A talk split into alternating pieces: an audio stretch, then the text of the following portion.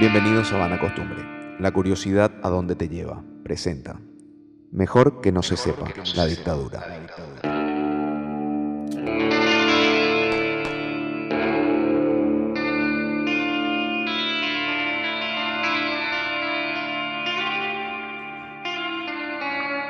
Episodio 4. Patricia Jazmín Goiburu. Patricia Jazmín Goiburu es hija de Agustín Goiburu, quien, quien muchos consideran, es raro lo que voy a decir porque tengo miedo de matar, pero muchos consideran como el Che Guevara paraguayo.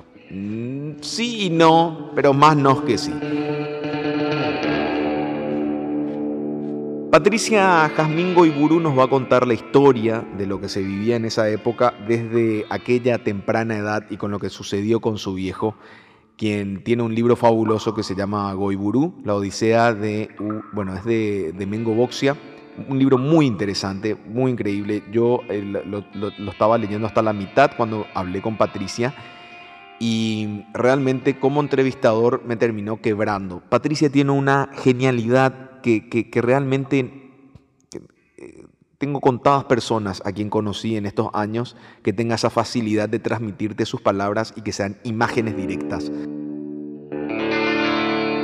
Sumamente sensible, una, una memoria impresionante, increíble y, y- y la, la forma en que relata con tanto amor hace que uno no se pueda escapar de eso. Uno termina siendo esclavo de la película de lo que te está narrando Patricia Jazmín.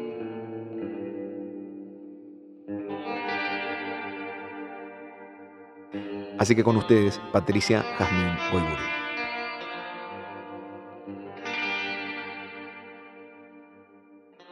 Bueno, buenas tardes. Mi nombre es Patricia Jazmín Goiburu Benítez. Bueno, como yo te, te decía, para mí es más tipo, cuando, cuando Jessica me dijo Patricia, decía, ah, Patricia. Y cuando le comenté a, me acuerdo que Federico Tatter le había comentado, y me dijo, Patricia, de ser hija de Rogelio. Y, y yo te tengo como Jazmín por el libro, justamente que te estaba comentando que estaba en, en- en la mitad. Este, pero sos Jazmín, porque en el libro te Bueno, conozco como Jazmín, Muy bien, como esa chiquita de dos años que fue a Sí. visitar a su papá. así mismo. Este. Ahora no sé cómo te voy a decir. Porque te quiero decir Patricia Jazmín, va a parecer una telenovela mexicana. de repente. Y bueno, nos Este, quedamos como Jazmín. Si me quedé que- como la nenita de la cárcel, No, no entonces sé. me quedo como Jazmín. Bueno, o- bueno, Patricia, en verdad fue. Bueno, ¿cómo veremos. Este, quiero saber, te- ¿cuáles, ¿cuáles son una de las primeras imágenes que te acordás de, de- de esa época y que digas eh, algo feo se está viviendo en el ambiente? ¿Te acordás más o menos qué edad tenías? Yo no me puedo acordar la edad, pero sí la sé. O sea, la sé. No, no, no me acuerdo la edad que tenía, pero seguramente era, o sea, era muy pequeñita, muy pequeñita. Y sí me acuerdo todos los momentos con mi padre. Mis recuerdos empiezan en Posadas Misiones, a donde nací, frente a Encarnación. En realidad nací en, en el hospital, eh, en el Sanatorio Misiones. Que, que mi papá, cuando una vez que se había ido de, de Paraguay, había ido al exilio, recorrió varios lugares este, de misiones, Santa Ana, o sea, estuvo en varios lugares, vivieron como en 15 casas más o menos, Eh, un recorrido importante. Y a mí ya me tocó estar eh, en una casa en el barrio Aguacates, que era frente a la, que ahora por ahí pasa la, la parte de la costanera. Y bueno, él con otro, él era traumatólogo, mi padre, había... eh, creado el, sanatorio Misiones, que fue donde yo nací, cerca de, de la casa, de no sé cuántas cuadras, creo que 15 cuadras, me contaba Rogelio hace poco. Y bueno, y mis recuerdos empiezan ahí en el barrio Aguacate con papi. Y cuál recuerdo primero puedo elegir y elijo una, una casa que teníamos, la casa que, donde viví con él. Eh, Era una casa de dos pisos, eh, de material, sin puertas, sin ventanas, o sea, era como todo abierto este, y vivíamos así en una forma muy precaria. Eh, y me acuerdo a mi padre que, que subíamos al, al- al segundo piso y con una larga vista me miraba, me, me decía, mira esto y me mostraba encarnación. Y me decía, eso que está allá es Paraguay. Y Paraguay tiene que ser liberado, porque en Paraguay eh, está gobernando una persona muy mala que hace mucho daño.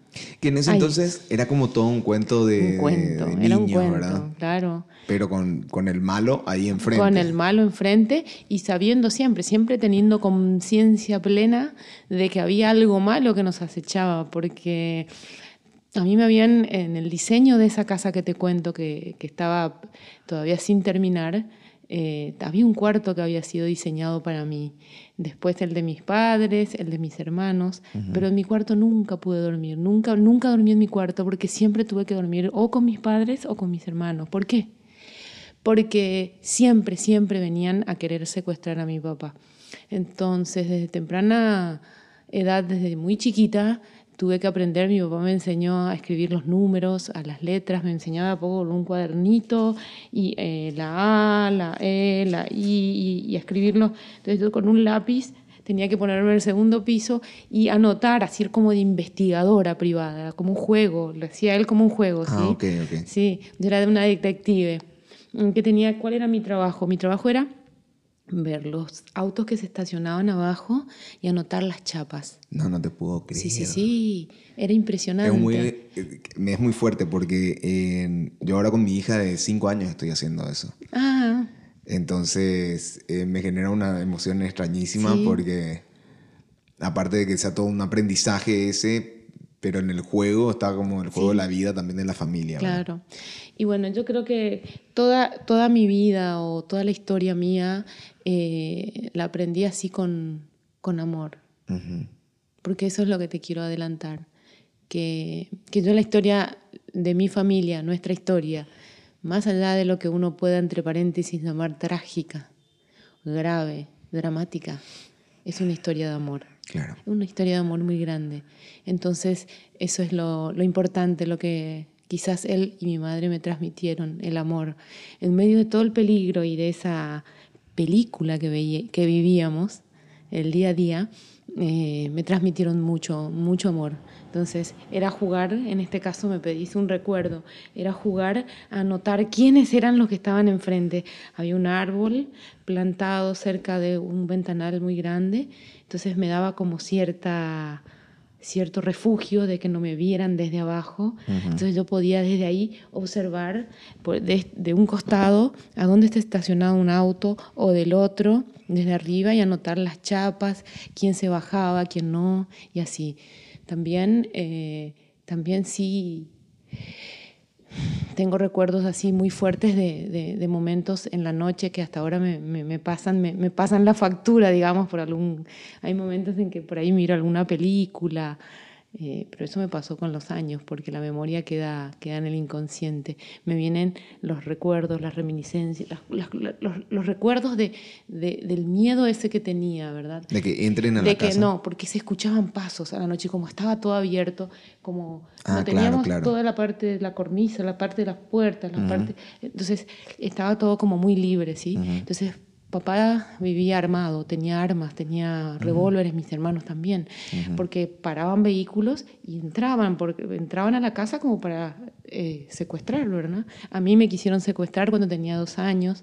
¿Eso te Eh, acordás, no? eh, me acuerdo de gritos. Entonces después, con el tiempo, cuando yo pregunté qué es lo que pasó, ahí me explicaron eh, por qué me acuerdo de tantos gritos y todo. Porque mi mamá estaba lavando, mamá lavaba a mano en una, en una batea afuera, en algún lugar de, de la casa que todavía estaba en construcción, y yo estaba hacía unos metros jugando y se estacionó un auto, bajaron unos, bajaron unos personajes y corrieron como para agarrarme. Ahí mamá grita y, y grita y estaban los vecinos que siempre por la zona y empezaron todos a gritar y tuvieron miedo y se fueron porque me estaban por atrapar, ¿verdad?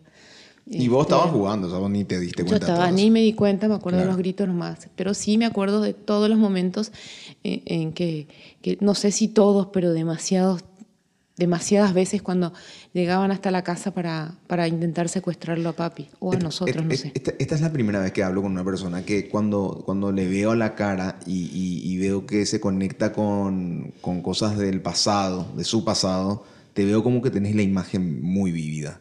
Me es sumamente extraño. O sea, me- me- la primera vez que me pasa que, te- que veo que por tu cara puedo ver lo que me estás transmitiendo. Pope, vos Eh, sabés que me impresiona muchísimo.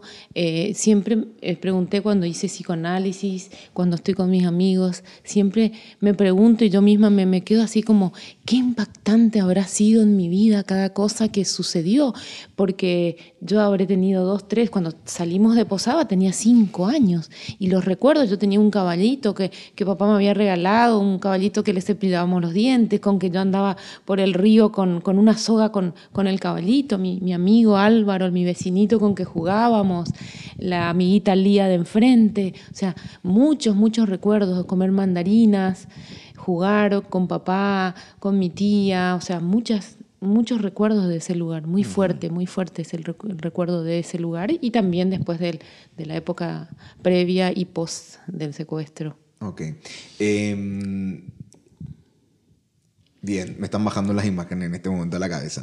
Este, mi mi- mi- bueno, entonces le preguntaste eso a tu papá, eh, tu, tu mamá, a tu papá, cuando ibas al colegio Iba al colegio, y que era normal. Normal. El colegio, no, colegio normal.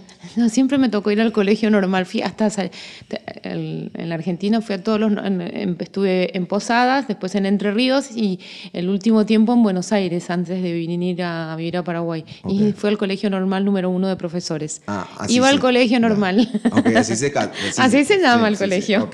Este, en- ahí el ambiente era como el de una, una más, digamos. Sí, que- sí, sí, en- con compañeritos, con juegos, con, con papá llevándome en su Citroën, a veces con mamá que iban al hospital, me dejaban al sanatorio, me dejaban en, en la, en la escuela y después volver a buscarme. Mm.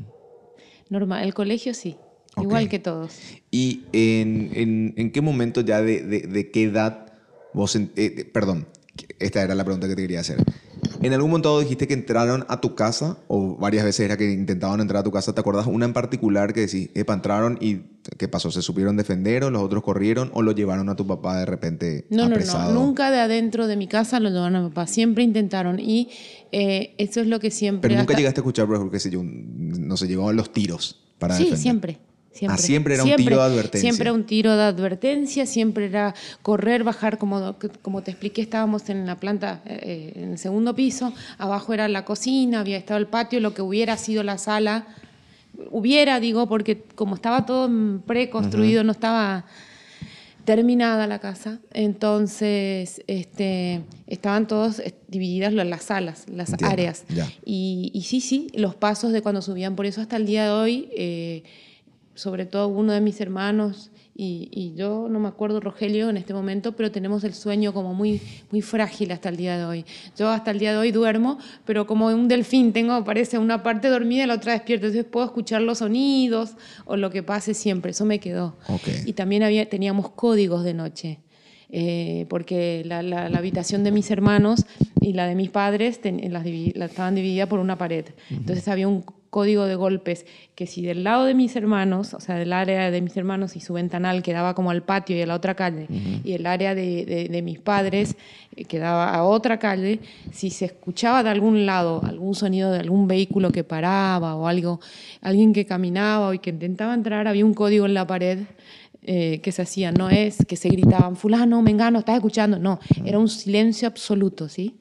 Entonces, unos golpes en la pared, toc, toc, toc, ciertos golpes donde papá, y todos con el sueño así bien liviano como para estar alerta, digamos. Entonces, de cada lado y cada uno agarraba su arma preparado por si, por si entraban. No, sí, decime- escuchar los pasos, sí, escuchar los pasos, eso sí, escuché varias veces los pasos de quienes intentaban, seguramente entraban de, de- de la, de la calle despacito y subían las escaleras este, para, para subir a, eh, A las para entrar a las habitaciones, claro. habitaciones, para, sí, para estar en la, entrar a alguna habitación o secuestrarnos o. Sí. Y me decías que, que- que de repente te pasa que algunas películas te, te- te regresan.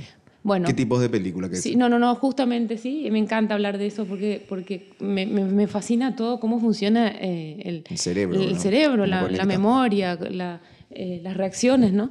Eh, hay películas, por ejemplo, yo estoy mirando una película y de repente hay algo, eh, hace poco vi una, donde una mujer era perseguida, muy perseguida, y se tenía que esconder en cierto lugar. Y va corriendo ella y se mete bajo una cama. Y el acechor, el que, el que la andaba buscando, venía y se acercaba y se acercaba. Y a medida que se acercaba, ella empezaba a temblar. Y ahí empieza mi reacción física, la mía empiezo a tener como un miedo en la espalda, en la zona Ah, lumbar, sí. en la parte de, de- de- de la espalda acá del... Sí.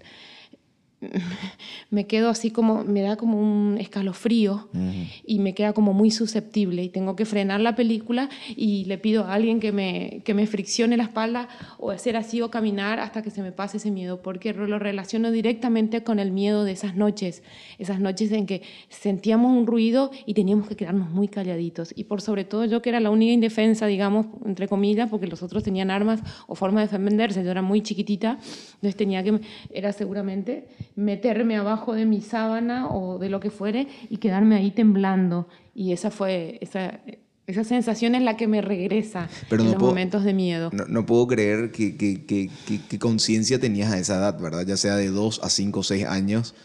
No me veo, ni, ni, me, ni me puedo imaginar, lo llevo directamente a mi experiencia con mis nenas de, 2 a 3, 4 años que, no sé, lo más cercano a esto que me comentás es que una vez sentí que entraron a mi casa a robar, llamamos a la policía, nos encerramos todos en el baño y mi hija empezó a gritar, ¿entendés? Era como que no tenía ese instinto de que estaba sintiendo el peligro, pero por lo visto ya estaban en cierta, ya estabas entrenada. Yo estaba entrenada, mi padre no se entrenó desde, me consta que a mis hermanos también los entrenó porque al- ellos ya salieron de Paraguay con dos y tres añitos, tienen un año, diez meses de diferencia ellos.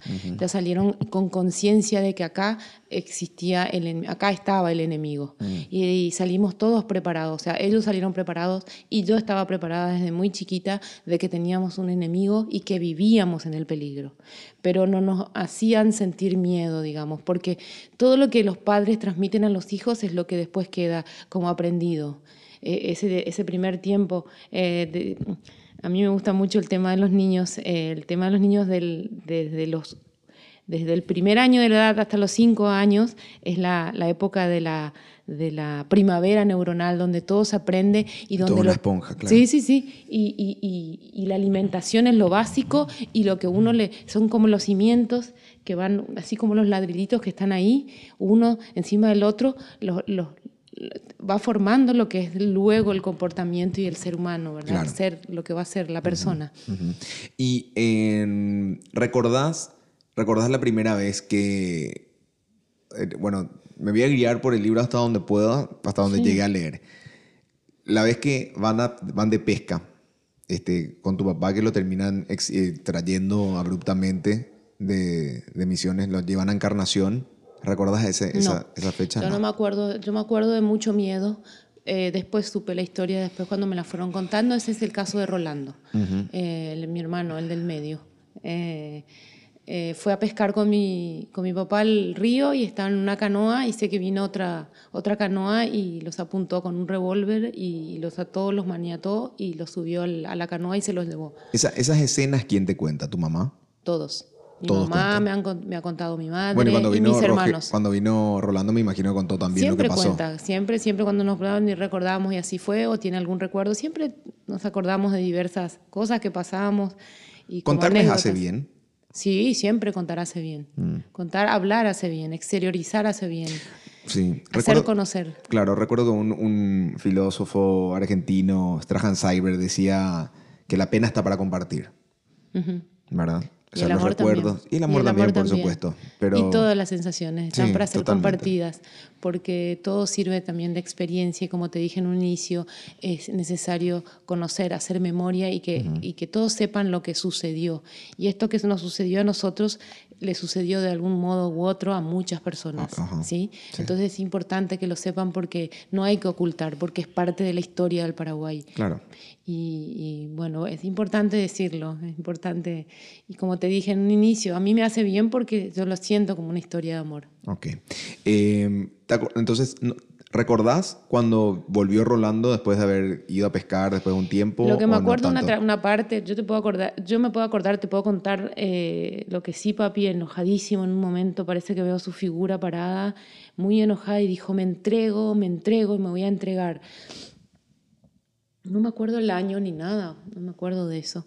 Pero sé que mi, la hermana de mi papá, la tía Rosa, estaba embarazada y la secuestran y la llevan presa y la tienen en la comisaría tercera acá en Paraguay y ella, eh, mi prima, nace en la cárcel. Eso fue eh, como para presionar a mi padre para que se entregue. Eh, tengo recuerdos así que más con exactitud te van a poder te va a poder decir sobre todo mi hermano Rogelio que es el que está en eso, ¿verdad? Este Sé que a Rolando creo que a los dos o tres días lo devuelven a la, no sé cuánto calle. tiempo a la calle y Encarnación y lo que me acuerdo que, me que él contó es que él pedía auxilio a las casas, decía yo soy el hijo del doctor Agustín Goiburú, quería ayuda, ¿verdad? Y mientras tanto sé que mi mamá estaba desesperada eh, buscándolo y esperando a, los dos en, Posadas. este, y una vez que se enteran que bueno, tu papá estaba en Paraguay, en ese entonces van ustedes a, ¿te acuerdas la visita a, la cárcel? Yo me acuerdo cuando me, me llevan en, al, en un, yo para mí era como un colectivo enorme, enorme, era, o sea, bastante grande para mí, que después saqué la, después me di cuenta, y creo que había preguntado algo así a una de mis tías que vivía con nosotros, y habrá sido una, una combi, una, combi, claro. Sí, una combi. Y me, me trasladaron, me llevaron hasta hasta la marina donde él estaba. y, y, bueno, eh, me acuerdo que me alza UPA un marino mm. eh, y, y, me pone sobre una silla o algo así y, y me palpa. Eh, yo estaba con, con, un vestidito, parece. Y es lo que quiero recordar. Siempre me quedó en la memoria eso. Y él es como que me palpa todo el cuerpo así eh, para ver si tenía algo, seguramente, no sé. Sí, seguro. seguro que para eso. Y me acuerdo cuando abre la puerta, una puerta para mí era blanca, y sí, eh, abre esa puerta, entro, y era una habitación eh, que hasta para mí, hasta para mí que era tan pequeñita, no sé cómo sería una criatura de, de tres años, no sé cómo sería de grande.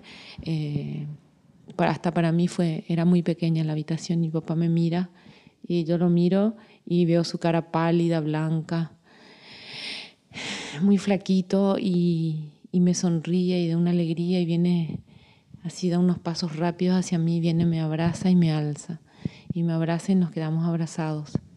Eh, y yo ahí sentí que hacía rato que no lo veía, no sé cuánto tiempo hacía que no lo veía, no tengo la menor idea.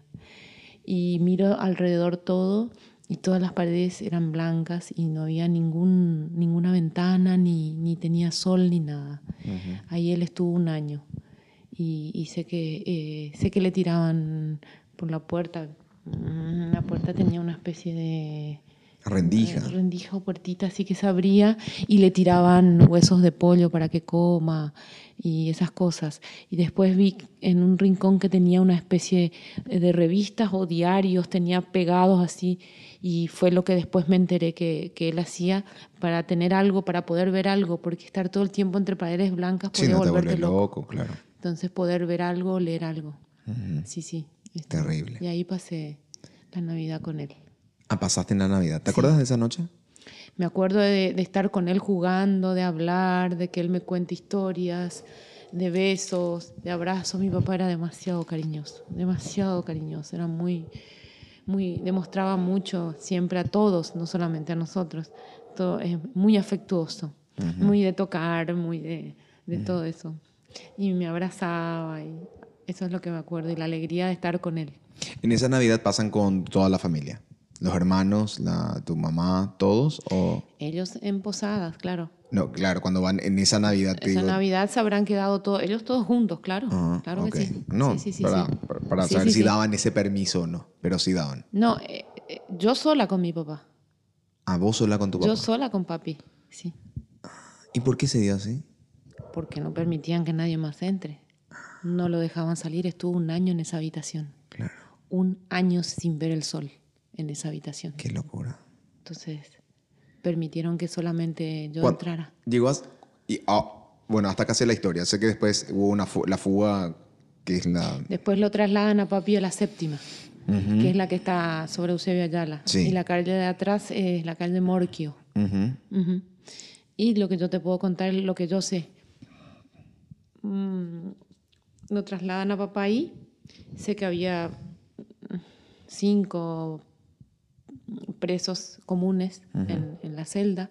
Sé que tenían un inodoro en el lugar, que dormían sobre colchones.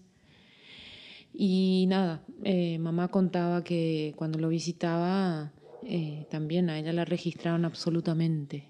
La registraban todo lo que llevaba, lo que tenía, y siempre se quedaba un policía así a, a dos metros de ellos mirándolos en cada visita.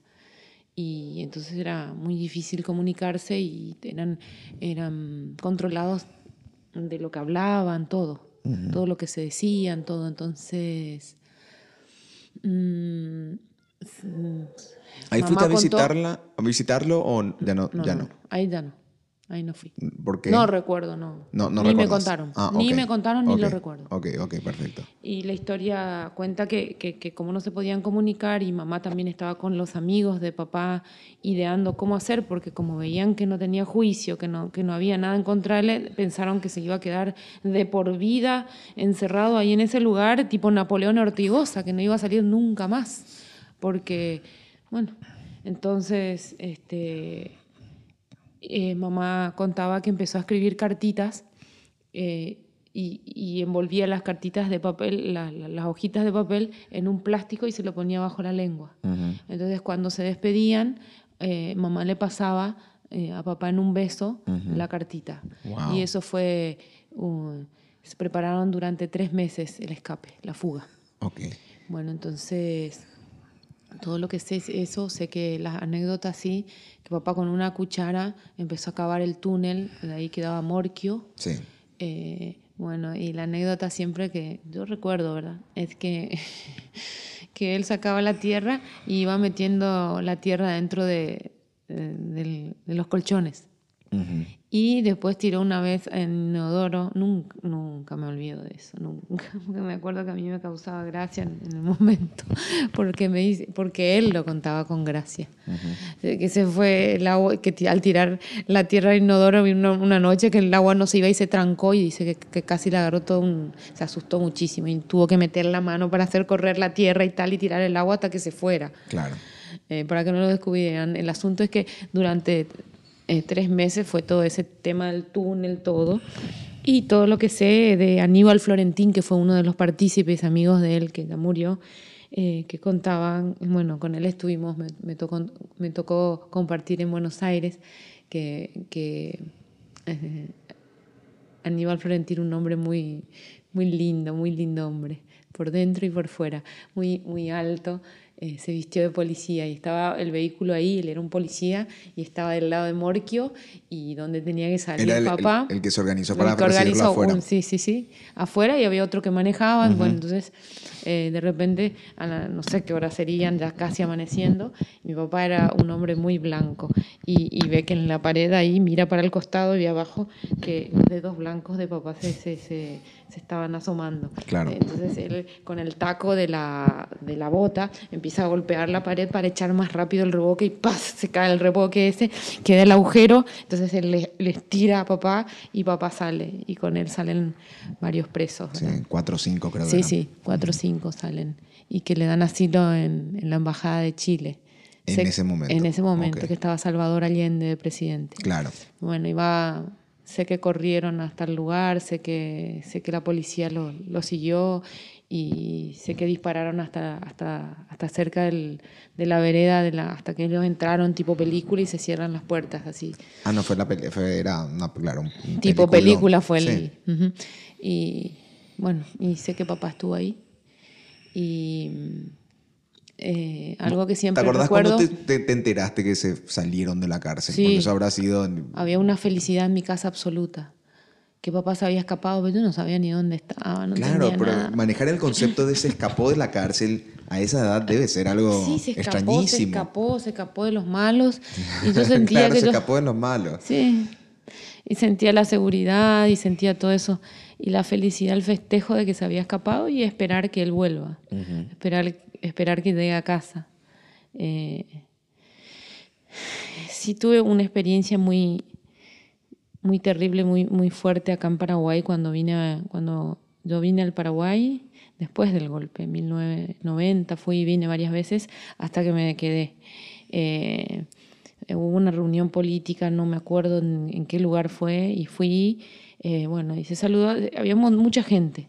Esto habrá sido el año 91, 92, calculo. Sí, por ahí. Este, nada, y estaba mamá y empezaron a saludar a toda la gente, porque papá, acordate que estaba con el, estaba entre los que formaron el movimiento popular colorado en la Argentina. Claro. Y, y, bueno, y saludaron al grupo que estaba ahí, de, y, saludaron a mi mamá como la viuda de Goigurú y tal. Y, dijeron, bueno, y la, la viuda, el, el, baliza, y después eh, y la hija, no sé qué, y un señor morocho, alto, así con cara muy sufrida, como rasgos indígenas o algo así. Eh, tenía un bolso tipo cruzado así y, tenía sandalias y tenía un pantalón vestido humildemente, muy serio. Me parecía que no, no sonreía nunca de esos que, que tienen como una tristeza dentro y, me dice, se da vuelta y me dice, ah, vos sos la hija de Agustín Goiburu. Y lo miro así y le digo, sí, yo soy. Ah, ¿cómo te llamas? Patricia Jazmín. Y me mira y me dice, te quiero contar algo, me dice. Sí, le digo. Yo era uno de los que estaba dentro, estaba en la séptima cuando tu papá se escapó. Y te quería contar que cuando tu papá se escapó, nos colgaron a todos y nos arrancaron las uñas de los pies y nos picanearon. Y yo me quedé mirándolo fijo así a los ojos. ¿Cuántos años tenías, más o menos? 23, 24 mm, años. Uf. Y lo quedé mirando así y, nada. Perdón, le dije nada más. Y lo abracé. Y fue todo lo que el Señor ya no, me dijo más nada. No me dijo absolutamente más nada. Yo lo abracé nada más. Y, no sabía cómo reaccionar. Lo único que me salió fue decirle perdón. Es que son tanto, tantas esas situaciones de vida de que para, para unas personas ganaron tanto y para las otras fue un castigo. O sea, lo que fue el festejo para algunos fue la tragedia para otros, ¿verdad? Sí, nuestro es que era en una época tan. En el infierno es así, ¿verdad? Sí, así mismo. Y bueno, en esa época. Bueno, eso ya fue después, ¿verdad? Cuando ya se había ido Stroessner y fue acá que me enteré y, y, de lo que sufrieron las personas que se habían quedado. Que papá dejó una carta de puño y letra que yo la encontré luego en el archivo, el archivo del terror eh, estuve desglosando, hay mucho material y fue impresionante porque eh, nosotros desde que llegamos a Paraguay, en Paraguay el Estado decía, no, el secuestro fue en la Argentina, esto fue hasta que la Corte Interamericana dictaminó eso en el 2006, creo que fue, no me acuerdo. Sí, 2006. Fue eh, que dictaminó lo de papá, ¿verdad? Que se había secuestrado, que el Estado paraguayo era el que había hecho el secuestro y la desaparición. Antes, entonces, este...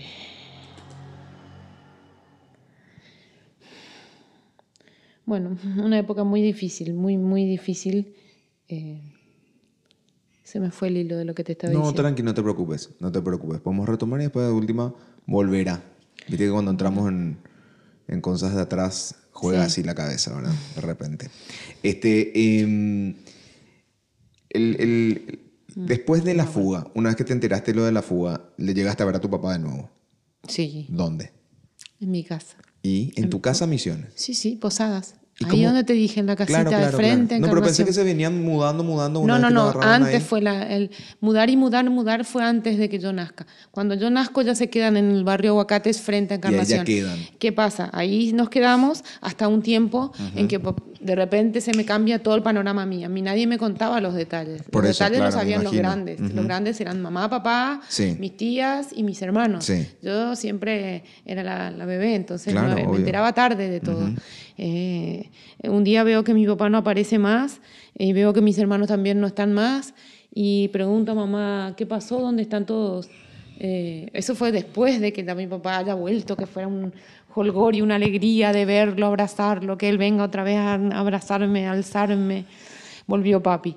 Bueno, este, de repente todos, no sé en qué tiempo, desaparecen todos de nuevo un año, unos meses después, seguramente. ¿Ahí con quién te quedas? ¿Vos con tu mamá, tus tías? Entonces desaparecen todos. ¿Y qué pasó? Me quedo con mamá. Y con mi caballito. Claro. mi caballito que mi papá me había regalado y nuestros animalitos. y de repente mamá y un matrimonio muy, muy, muy, muy querido, porque cuando fuimos a hacer el, eh, el, el recorrido con la, con la directora Paz Encina de la, de la- para la película Ejercicios de Memoria, el recorrido me impresionó muchísimo. Eso Pope, me impresionó muchísimo. No, no, no esperé. Toda la zona de Candelaria, Santa Ana, donde ellos vivieron, nos recibían como si llegaran, no sé, los, los personajes más importantes de la historia hasta el día de... El 2012 fue eso. Bueno, ¿Quiénes? Los hijos de Goiburú. Y se acercaba la gente y decía, tu papá me salvó la vida, tu papá le curó a mi hijo, mi, mi mamá casi murió, él le hizo nacer a mi hijo, a mi nieto. Él, una cosa, todo el agradecimiento, era tan conocido mi papá en la zona, tan, era impresionante. Me, me- me impresionó muchísimo. Sí. Bueno, ¿y quién nos acompañaba en ese momento? La pregunta que me haces. Un matrimonio. Él era policía argentino de, de Posadas, a quien papá le curó, no sé si una gangrena, no sé qué tenía en la pierna, una herida. Papá lo cura, papá era traumatólogo y, y- y estaba con la esposa y lo llegó a querer tanto, tanto papá que seguramente planificaron una, un, un salir de posadas ayudado con ellos. ¿Y qué significó eso? Que mi, mi papá y mis hermanos se van y se esconden en un monte durante unos meses y, y nos quedamos mami y yo y este matrimonio a acompañarnos. Y yo me acuerdo las noches en esa misma ventana que te digo que daba para, para afuera de la- del cuarto de ellos, dormía con mi mami y, y de mirar que el señor Enríquez, era Eulalio Enríquez, era, ya falleció también hace unos años. Eh, yo mirar así y sentir tranquilidad porque veía que don Eulalio Enríquez estaba allá abajo armado de policía y nos estaba custodiando el sueño, de, ese, de, ese, de esos malos sueños que siempre teníamos, de, de esas eh, pesadillas de, que, de los secuestros, ¿verdad? Qué y más me ¿verdad? tenía como de, de protegida porque no estaban mami, no estaban los hombres de la casa. Claro. Entonces estaba él y ahí podía dormir. Claro. Y de repente mi mamá me dice, tenemos que irnos. ¿Y por qué? Y porque tenemos que irnos, vamos a hacer un viaje muy lindo, me dice. Y se sube un señor que después supe que era un primo eh, y manejó el vehículo y me subí con mi mamá, no sé mi mamá cómo mandó las cosas que teníamos, ni me enteré, se habrían puesto todo en cajas, después las, las vi en las cajas, aparecimos en una ciudad que se llamaba Paraná, Entre Ríos. Ujú. Y ahí volví a ver a mi papá después de tres, cuatro meses más o menos. Hija, lo que habrá sido eso. Sí, sí. No, eso, eso, eso sí también lo tengo muy grabado. Porque llegamos con el vehículo y al llegar nada más abro la puerta y mi papá sale de una casa que después supe era la casa también de un exiliado paraguayo llamado Silvestre Gómez, que también ya falleció y que le estaba dando casa. Y, y nada, papá sale corriendo y la forma en que nos abraza eh, también de nuevo. Todos esos reencuentros con papá y los abrazos y todo, era tan, tan, tan hermoso, era tan me llenaban el alma, satisfacción absoluta. Y, y eso, ese fue el reencuentro con papá. Yo sentía que hacía no sé cuánto que no le veía, porque seguramente ya era más grande, tenía más conciencia, más todo del tiempo, digamos. Claro, claro. Y era hermoso. Y sentía y no quería separarme más de él. Y ahí vivimos en esa casa de ese señor un, tiempito hasta que papá alquiló una casa y de nuevo frente a un colegio que se llamaba eh, Escuela del Centenario. Ahí a, esa escuela entré, eso sí, no era la normal. Escuela Centenario, una escuela muy linda sobre la avenida Rivadavia en Paraná, Entre Ríos. Y, nada, eh, en la esquina, él creó el primer eh, sanatorio de, ma- de traumatología de Paraná, Entre Ríos y de la zona que no existía con otros médicos. Sí, eh, bueno, esa es una de las cualidades también que se destaca en el libro de Mengo Boxia, eh, que, era una persona muy dedicada a su vocación también de médico y que ayudó a fundar varios sanatorios y que inclusive en, en- en plena época de, dictadura de toda Sudamérica, eh, mucha gente de ese pueblo pidió la carta cuando una vez le habían secuestrado, ¿sabes?, de la pesca. Eh, mucha gente escribió al mismo Stroessner, che, libérenlo, libérenlo. Sí, en muchos pedidos. Y por eso era, digo. eso era como eh, prácticamente estar en la lista a, a seguir. Entonces me pareció así como que, que realmente generó un impacto. Y ahora que me comentaste cuando fuiste con Paz, Cuando hacer con Paz eso era. Me impacta O sea, hay el gente que lo tiene muy presente, El ¿verdad? rodaje me impacta porque se transmitió hasta de en familia en familia, lo que en esa época era ahora son abuelos, le transmitieron y todos venían a querer conocernos. Era una Claro. cosa impresionante. Como, qué lindo. Y yo sí me acuerdo también que me olvidé de contarte en la zona de Posadas, era sí o sí que conté en este fin, este fin de semana una anécdota que papi me llevaba siempre a mí y a mis hermanos, pero hay veces que me, me tocó ir a mí a, a visitar a indios, estar con los indios, curarlos, compartir con los indios la zona de misiones, llevarle alimentos, pollitos, hacerles eh, arbolitos de Navidad, enseñarles, curarlos. Eh, tengo muchas anécdotas de eso también. Le gustaba mucho compartir con esto. Y eh, el- la relación de tus padres habrá sido una cosa soñada, me imagino. Ay, papi y mami, increíbles, increíbles los dos. Mamá llegó a, a- a estudiar para ser instrumentista porque trabajaba con él, entraba a, la- a las cirugías con él y todo eso. Y lo mimaba demasiado mi papá, mi papá era muy mimado. Mimado significa eh, la gran comida en esa época, hacer, ¿qué te gusta comer? Un guiso. Entonces mamá le hacía un guiso o hacer algo y mamá siempre una compañeraza increíble. Porque papá, mamá, perdón, papá era encontrar a alguien, querer a esa persona, sentir eso, esa, ese deseo de, de cobijar a la gente o a los desprotegidos y entonces te caía en casa con dos o tres personas y había que dividir el guiso, el huevo, lo que fuera, entre seis, Claro. lo que tuviéramos compartir siempre. Sí, sí, sí. Esas Esa- cosas marcan y, quedan en la memoria para siempre, Así esa es. gente sobre todo, ¿verdad? Este, em, ¿Recordás la última vez que lo viste? ¿Dónde? ¿Cómo? ¿Qué pasó?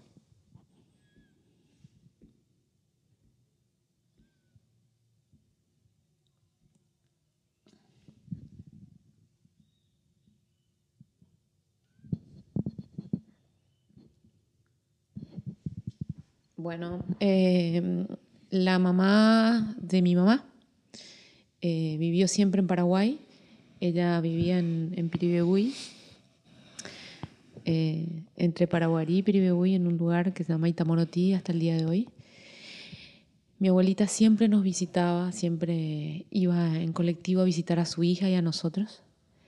Y, y bueno, por supuesto, madre e hija se amaban profundamente y era muy, muy compañera, muy, una persona muy, muy especial era mi abuela, muy dulce. Era un ángel. Yo siempre la tengo como un ángel a mi abuelita. Eh, mamá, como yo siento, o como sentí, y con el tiempo cada vez lo fui teniendo más, más fui teniendo como más conciencia. eh, al no poder compartir con su mamá y, su mamá al entender y ser tan amiga de ella, de acompañarla y entender la lucha de mi madre al lado de, de papá, eh, entonces, eh, seguramente le dolía muchísimo no poder compartir con su mamá, estar con ella. Entonces, era como una especie. Mi abuela siempre iba para noviembre o diciembre, cuando terminaban las clases, iba a la Argentina donde estemos, en Posadas, en Paraná. Bueno, entonces iba, llegaba, iba con unos tíos. Y yo, mi mamá, la forma de, de- de- de- de resarcir esa, fal- esa falta de, de la hija a la madre, eh, me dejaba ir, con, me dejaba que, que me traiga a Paraguay y pasar yo mis vacaciones en Piribebuy, acá, Paraguay. Ok. Y pasaba con otro nombre. Tenía un certificado con otro nombre para no pasar con el apellido de Goiburu. ¿Qué nombre? Eh, era Patricia Ayala, con el apellido de mis tíos. Ok. Y entonces venía en colectivo y una vez sí me acuerdo cuando papi me dijo, o cada vez seguramente, pero una vez bien clara tengo cuando me decía, cuando cruces la frontera y si alguien pasa y algún policía te para o algo y te pone en un lugar y te hace preguntas, mm, no le, va- le decirle solamente, mi papito nunca le hizo daño a nadie. Eso nada más tenés que decir y no tengas miedo de nada. Decirle que tu papá nunca le hizo daño a nadie. Eso no me olvido nunca. Entonces yo venía a pasar las vacaciones con mi abuelita y allá por marzo, más o menos, que tenían que comenzar los inicios de marzo, tenían que comenzar las clases en, en la Argentina, siempre comenzaron en marzo. Eh, mi abuela me, me- me llevaba otra vez a la Argentina, íbamos en colectivo. Y hace poco fui a Piribebuy y me cuesta mucho, me costó mucho. Mm, Siempre mi familia regresó, siempre mi mamá estuvo ahí. A mí me costó mucho porque tengo muy- recuerdos muy fuertes de, de mis vacaciones en ese lugar Y me fui ahora hace 15 días y me paré en el lugar donde mi abuela se acerca a mí, muy, muy, era una, una, una señora muy hermosa, de unos ojos verdes preciosos, eh, con, siempre sonriendo y muy calladita, pero se acerca muy seria y me dice, tenemos que volver. Y era, era eh, febrero. Y yo le digo, pero mamina, le decía, mamina, ¿por qué tenemos que volver si mis vacaciones todavía no terminan? A pesar de que yo extrañaba mucho a mi mamá porque era demasiado, absolutamente mimada, muy enferma de mi mamá. Digo, ¿pero por qué? Porque tenemos un arroyo, teníamos playa, todo, pero terminan mis vacaciones. Todavía tenemos que quedarnos más tiempo. No, tu mamá nos llama, dijo. Y fue todo preparar todo, salir rápido al otro día y viajar. Y acá hay algo que sucedió que sí te puedo decir que es algo que lo voy a llevar el resto de mi vida y algo muy, muy misterioso, muy algo que no, no, no, nunca tuvo, nunca tuvo explicación qué es lo que pasó. El colectivo, al irnos hasta allá, son 17, 18, 20 horas de viaje. En esa época, no sé ni cómo se llamaba el colectivo. Eh, subirnos al colectivo y a mí me tocó esa vuelta acostarme en un asiento de dos, estaba vacío el asiento al lado, mi abuelita iba en otro lado, mi tía en otro lugar, estaba medio vacío el, el, viaje y me acuesto.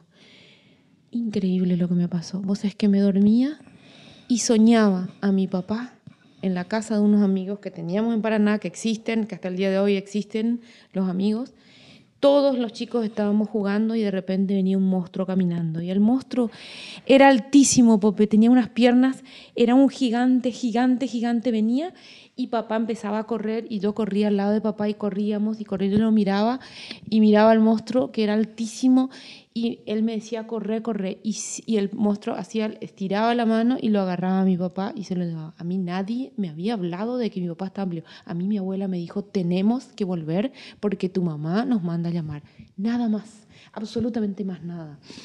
Bueno, me despertaba en ese, te aclaro eso, porque a mí nadie me, no, no, estaba contaminada con ningún, uh -huh. nada.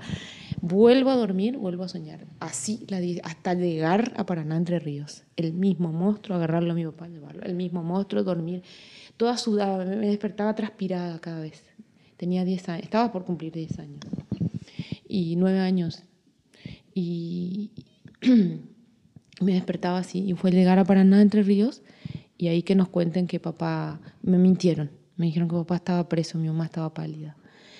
Ese fue la última vez que lo vi a papá en ese viaje previo. Me adelanté a contarte esto. Claro, claro, que, claro. Perdón, perdón, No, no, no, no, está bien. ¿Qué pasó? Él, cuando viajábamos con mi abuela, tenía, como no había terminal de colectivos en Paraná, nos cruzaba Santa Fe por el túnel subfluvial que existe hasta el día de hoy, uh -huh. nos llevaba hasta, hasta esa terminal. Papá me lleva y, y bueno, se despide de mí, me abraza, me da miles de besos como siempre, me dice cuánto me quiere, todo. Yo me subo al colectivo, me subo con mi abuelita y, y, y me paro en la ventana y, y él con, con, con, el auto empieza a seguir el colectivo. Entonces yo lo veía, lo veía, lo veía que venía y yo lo hacía, con la manita lo saludaba y, de repente en algún momento dado él gira o algo hace y, veo que el auto viene en sentido contrario y me hace así. Me levanta la mano y me saluda yo lo saludo por el vidrio y lo sigo mirando así. Y esa fue la última vez que lo vi. Y después pasó eso que te dije, conté la historia al revés. Uh -huh. No, está bien. Este. Uf, perdón. Eh... Sí. Me emocionaste vos a mí. Eh...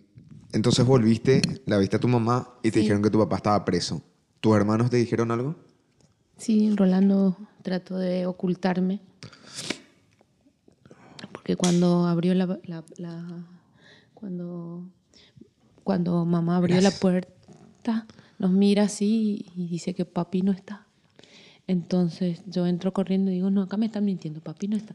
Papi estará por ahí ah ya sé dónde está papá. Está trabajando en la esquina me voy a ir al sanatorio entro corriendo lo miro a Rolando que estaba despierto Rogelio no estaba eh, lo miro a Rolando y le digo Rolando dónde está papá eh, papá no está ahora, eh, papá está en el sanatorio. Ah, está en el sanatorio. Entro, entro hasta el fondo, me voy porque papá y yo teníamos una huertita, siempre me hacía poner huertitas que, que plantábamos zanahorias, que lechugas, que no sé qué, que tenía mi tamborcito para espantar a los pajaritos con una musiquita que me inventó él con un poema, ta, ta, ta, me voy hasta el fondo, busco de vuelta y de vuelta.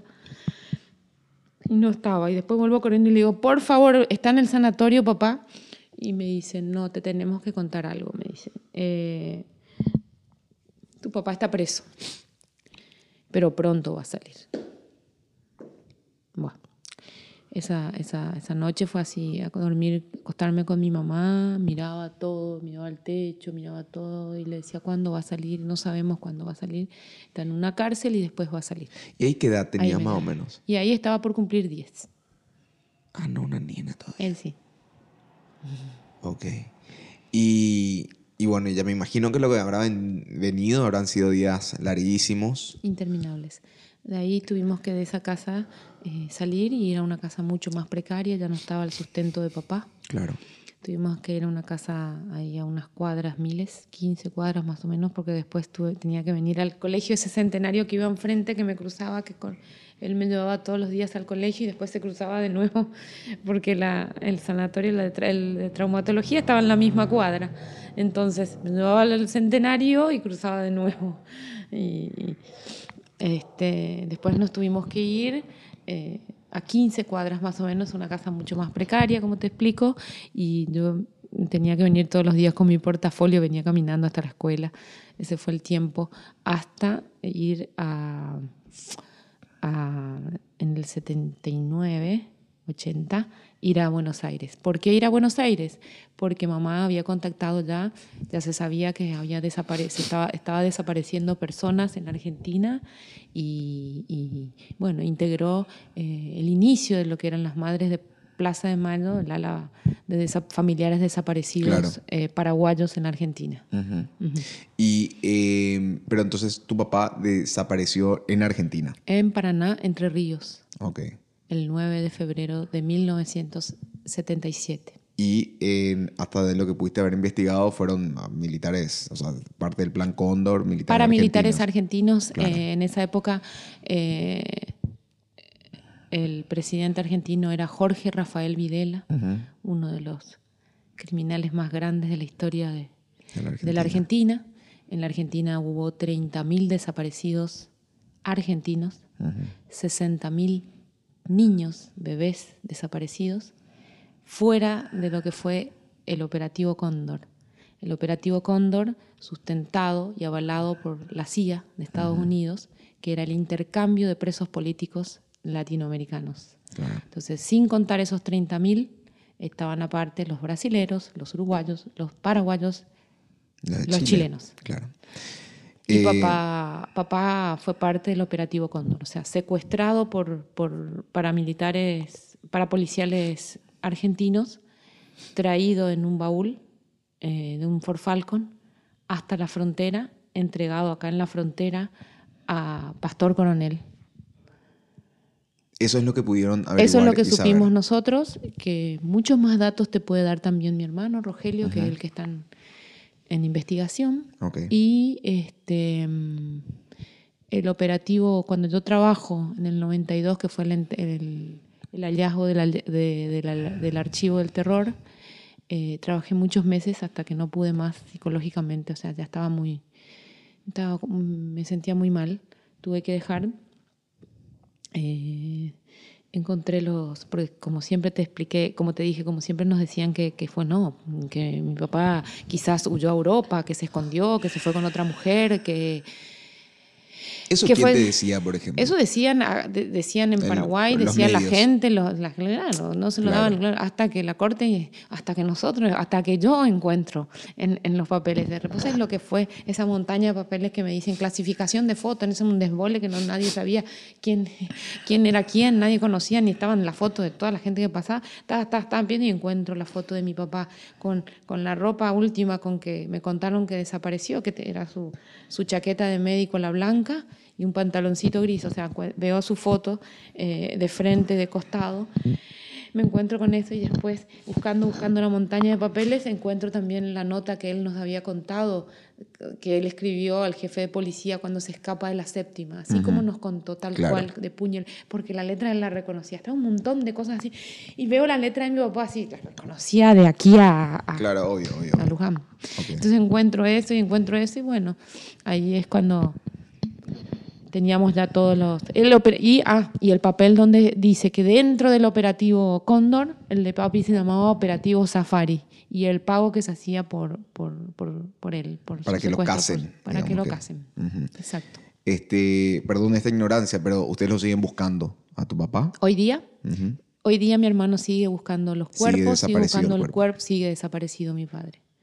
Hasta hoy no, no se han encontrado. Tuvimos, hubieron muchísimas pistas, hemos buscado por muchos lugares, por todos los lugares donde nos dijeron, él por sobre todo es el que se dedica a eso y sigue en la búsqueda y ya, ya dijo que el resto de su vida lo va a buscar, que no va a parar de buscarlo hasta el tiempo que él viva.